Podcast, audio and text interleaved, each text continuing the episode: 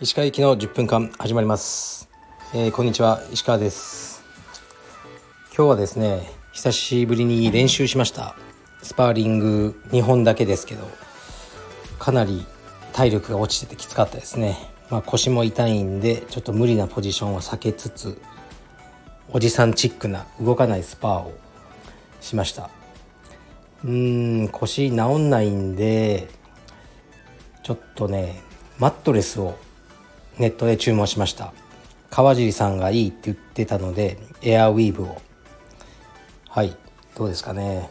楽しみにしてます。腰がやばいです。えっとと今日はあのカルペディウム仙台をオープンする予定の渡辺和樹とちょっと話をしましたね道場で。なかなか僕的には有意義な時間だったと思います。大事にしてほしいことあと道場ねオープンの時のうんプロモーションの仕方とかそういうことをバーッと話しましたね。でまあ僕は一応そのもうね充実も 強くないしまあ何でもない男なんですけどとりあえずカルペディウムの道場をたくさん見てきた実績というか経験だけはあるかなと思ってるんですよね。いい例も悪い例も。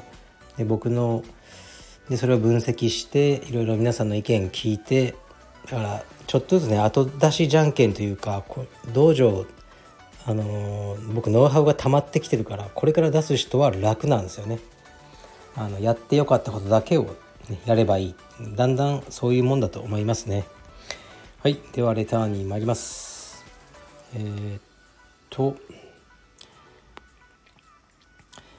いつも楽しいお話ありがとうございます。カルペディウムの道場の中にはキッククラスがある道場もあるかと思いますが、正しく道場を作る際に柔術やグラップリング以外のクラスを作ることは認められているということでしょうか。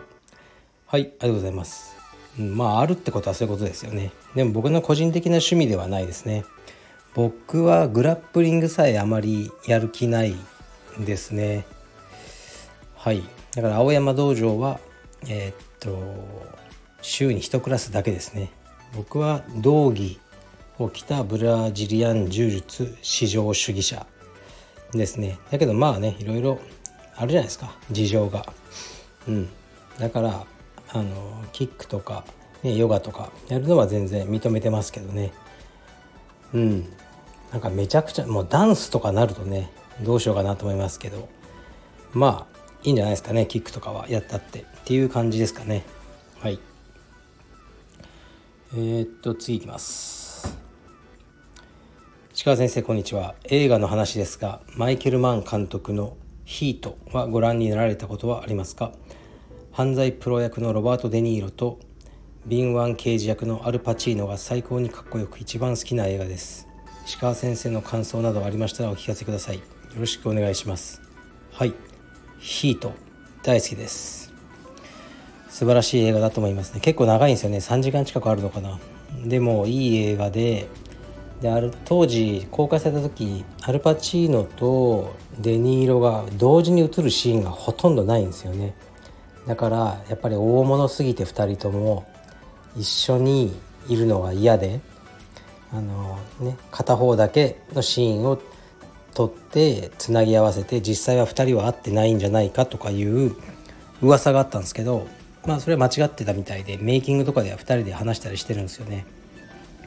でマイケル・マン監督はこの間まで東京にいて渡辺謙さんがプロデューサーの、えー、プロデュースしてる、ね「東京バイス」っていうあのドラマ全10話を撮ってたみたいですね東京でそれも楽しみですねマイケル・マン監督は、ん、ラスト・オブ・モヒカンとかそういうのも撮っていると思いますけど渋いですね相当。はい。デニーロ大好きです。アルパチーノも大好きです。もう一回見てみようと気になりますねこういうの読むと。はい。次いきます。えー、お疲れ様です。質問お願いします。以前は別の道場からカルペディエムに名前を変える、もしくは独立する方を募集されていましたが、先日のラジオではカルペディエムの生徒さんの独立を促されている印象でした生粋のカルペディエム育ちの方と他の道場で育った方の差分を感じられてのご判断でしょうか雑感を含めてお話しいただければ幸いですよろしくお願いしますはい。うん。あの前からそのカルペディウムの生徒さんの独立も促してたとは思うんですけどあんまりいないんですよね。で、まあ、話聞いてるとなんかこうやっぱねやりたいけどな僕なんかがとかそういう人が多いっていう話を最近聞いてだからあえて話をしようと思ったんですよね。そんなことはないよと、あの全日本優勝とかねそういう実績がないと道場開けないんじゃないかとかまあもちろんあった方がねないよりはいいでしょうが僕的にはほとんど関係ないというふうなあのことを言いたかっただけですね。で生粋のカルペディウム育ちと他の道場ではうんやっぱり文化違いはあるでしょうね。僕のやり方を知ってる人っていうの話が早いっていうのはありますよね。僕のこう地雷とかね切れどころを知ってる人は僕も話がしやすい。石川さんこういうの嫌いだよなとかこういうの好きだよなとか知ってる方が話しやすいじゃないですか。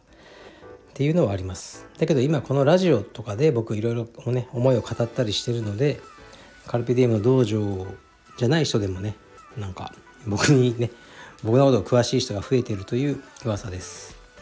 はい。だからまあねあの多いんですよ。道場を開きたいって話が。でもインストラクターが足りないんですよ。それで僕そういうね促すような話をしてるんですね。まあでもタイミングとかね条件とかいろいろねバチッと合うのは難しいんです。でもまずやりたいという意思をね表明してくれないと僕の中のこうリストにもね入れられないので、えー、っとうまくいくかどうかはわからないけどあのそういう意思がある人は教えてほしいなってことですね。はい。次いきます。えー、っと石川先生こんにちは。質問ではなくカルペディエムに出会えてよかったという趣旨のお礼レターです。私は学生の頃より武道をやってきました。現在はカルペディエム鎌倉大船の会員です。私は無宗教でちょっとしたことに宗教を感じ引いてしまいます。武道は好きで続けていましたが神格化された師範を必要以上に崇めたり行き過ぎた年功序列に宗教を感じて嫌でした。対してカルペディエムはカジュアルやライトというフレーズが真っ先に思い浮かぶくらいに宗教を感じません。先生も優しく経験者の方は率先して技を教えてくださり変な上下関係もなく同じ時期に入会した方とも一緒に楽しく上達をしようといった雰囲気があります。今後も黒帯を目指して地道に頑張ります。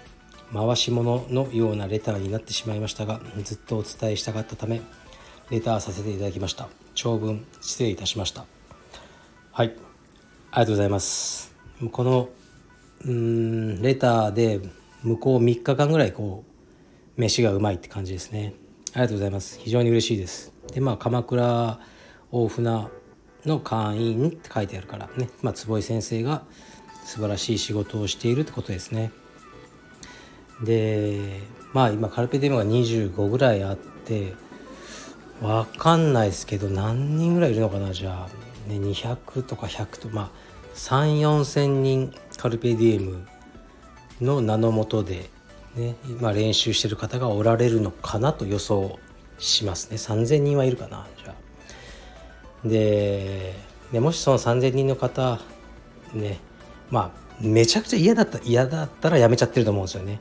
まあとりあえず席だけ置いとくかっていう人もまあいるでしょうけど楽しんでやってくれてる方が僕は在籍しているとまあ信じていて何らかのメリットがある払っていただいているお金以上のメリットがまあ肉体的にも精神的にもあると感じてくださって在籍をしてくださっているというふうに僕はあの思ってるんですがだとするとあの非常に嬉しいですね。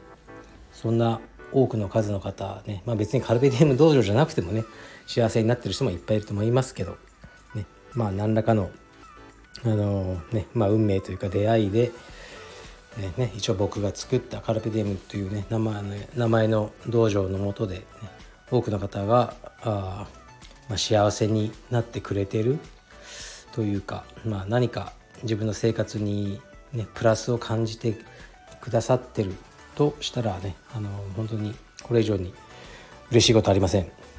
はい。ありがとうございます。ちょっと真面目に答えてしまいましたが。はい。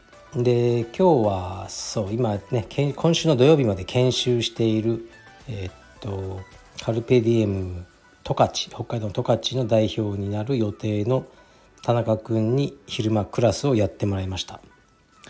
なんか緊張しているのが伝わってきて初々しくて良かったですね。参加人数も多かったし僕もね見てたしもちろん緊張したんでしょうけどあの技はねいい技でしたね。まあだけどもう少しこうした方がいいんじゃないとか少しだけ最後お話ししてっていう感じですね。でもあのすごい良かったですよ。で明日から土曜日までも1日1クラス彼に、えー、ね、研修の締めとして技をやってもらおうと思います。うん。こんな感じかな今日は。はい。僕は今日は本当はね仕事しようと思ったんですけど宅急便が家になんか来るらしいんでこれから帰ります。はい失礼します。